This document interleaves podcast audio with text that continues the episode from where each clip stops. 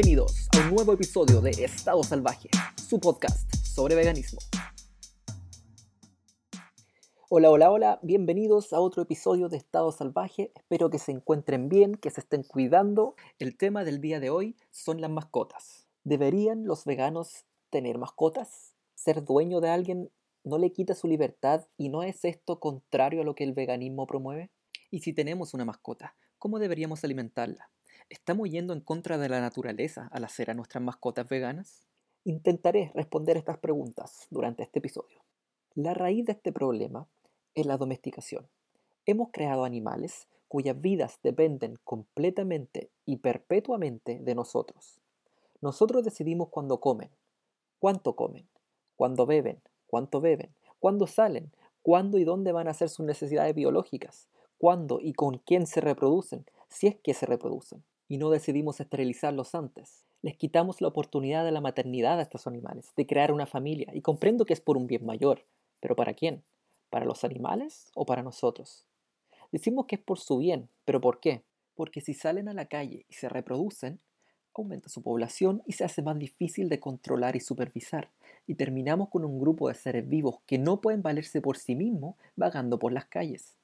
Estos animales domesticados, hablamos principalmente de perros y gatos, no son ni nunca han sido realmente animales libres, en el sentido de que no pueden cuidarse a sí mismos. Así que básicamente están sujetos a los caprichos de los seres humanos. Y dejemos claro algo, nuestras mascotas, mis mascotas, sus mascotas, las mascotas de todos, son propiedad. Y esto es igual en cualquier lugar del mundo, sea que vivas aquí en Canadá, en Estados Unidos, en Chile, en Argentina, en cualquier lugar, son propiedad.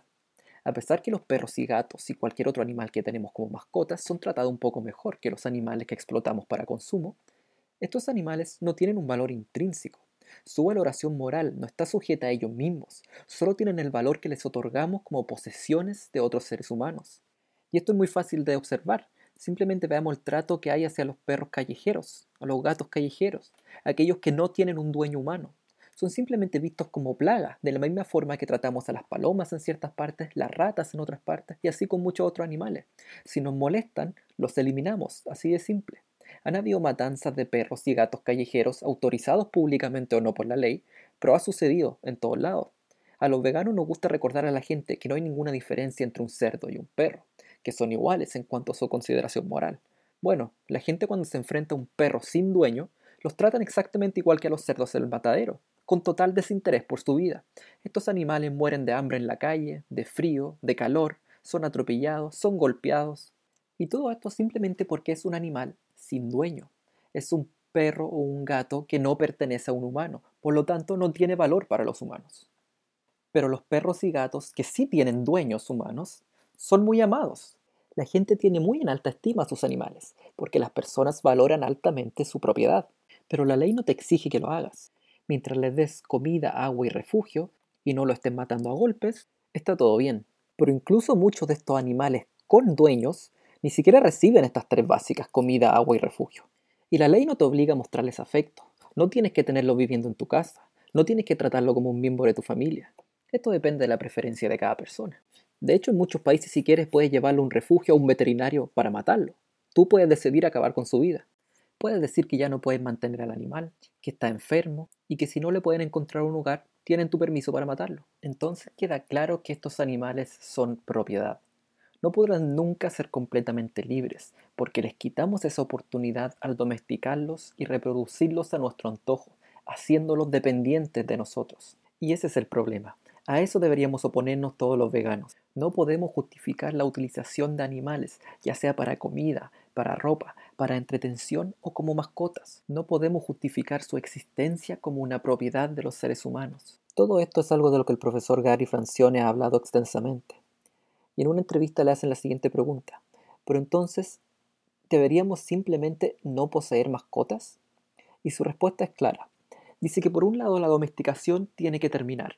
Si los animales no humanos importan moralmente, debemos dejar de crear a estos seres que no pueden vivir por sí solos y si a la larga esto va a llevar a la completa desaparición de las razas domesticadas de animales como perros y gatos, eso es parte del proceso de terminar con el especismo. Pero por otro lado, no nos podemos desentender del problema que ya hemos creado. somos responsables de los animales que hoy existen debido a nosotros. Por eso es que es tan importante adoptar y no comprar animales. No quiero entrar en mucha profundidad en lo terrible que es toda la industria de cría de perros y gatos de raza, pero básicamente se explota la maternidad y la sexualidad de los animales. Se separan las madres de sus hijos y los hermanos rara vez terminan juntos. Si conoces cómo funciona la industria láctea, la de mascotas no es muy diferente. Lo que cambia es el objetivo por el que estamos dañando a estos animales.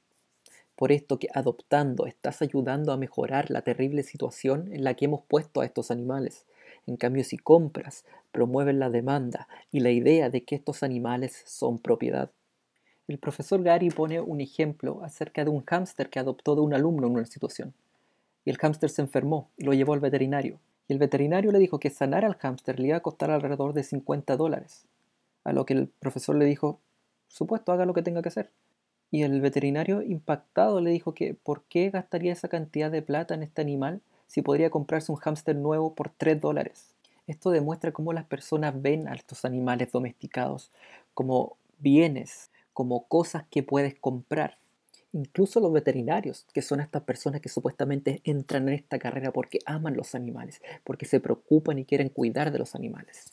Existe una creencia que los perros y gatos son súper bien tratados, que todos los dueños de mascotas los cuidan y los aman. Pero la verdad es que no es así. Algunos sí realmente aman a sus animales y los protegen y los tratan bien, pero hay muchos que no. Hay perros que viven encadenados, hacinados, perros que son golpeados como castigo por no comportarse como nosotros queremos. Los utilizamos en carreras, en peleas, como guardianes. Dependiendo de su raza les cortamos la cola, las orejas. Y el hecho de que existan perros y gatos en la calle ya es una muestra de cómo han sido abandonados y maltratados. Hablar de domesticación y hablar de mascotas es hablar de esclavos existe una relación jerárquica de dominación y control entre una mascota y su dueño. Tenemos que entender que los animales domesticados viven en un eterno limbo. No pertenecen ni al mundo humano ni al de los no humanos. Son criaturas completamente vulnerables y dependientes de nosotros. Ahora quiero conversar sobre otro tema relacionado con las mascotas, su alimentación. Ya sabemos que existen miles de animales que necesitan de nuestra ayuda.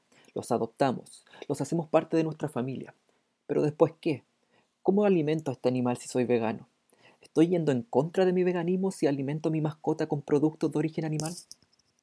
Quiero que quede claro que esto no es para decirles cómo alimentar a sus animales.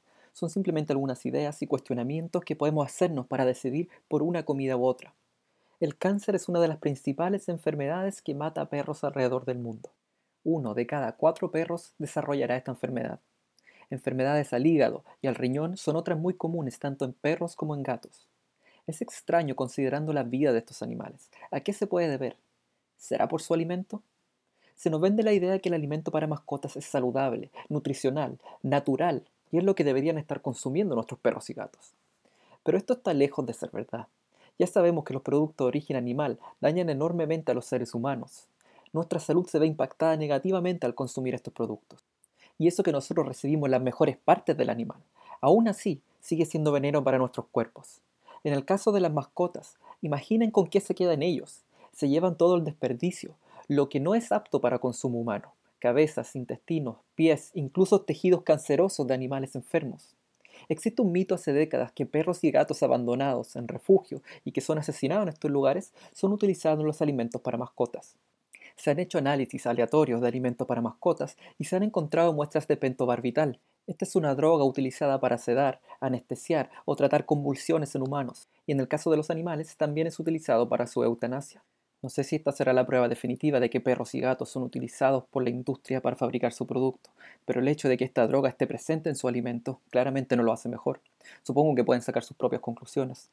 Esta industria para fabricar sus alimentos recibe los desperdicios de los mataderos, algo que llaman la carne 4D, las 4D vienen del inglés Dead, Dying, Deceased or Disabled, lo que significa que es carne proveniente de animales muertos, que están muriendo, animales enfermos o deshabilitados, es decir, animales que no pueden ser vendidos para consumo humano. Si esto es lo que estamos dando a nuestras mascotas, no nos debería extrañar que el cáncer o enfermedades al riñón y al hígado sean tan comunes.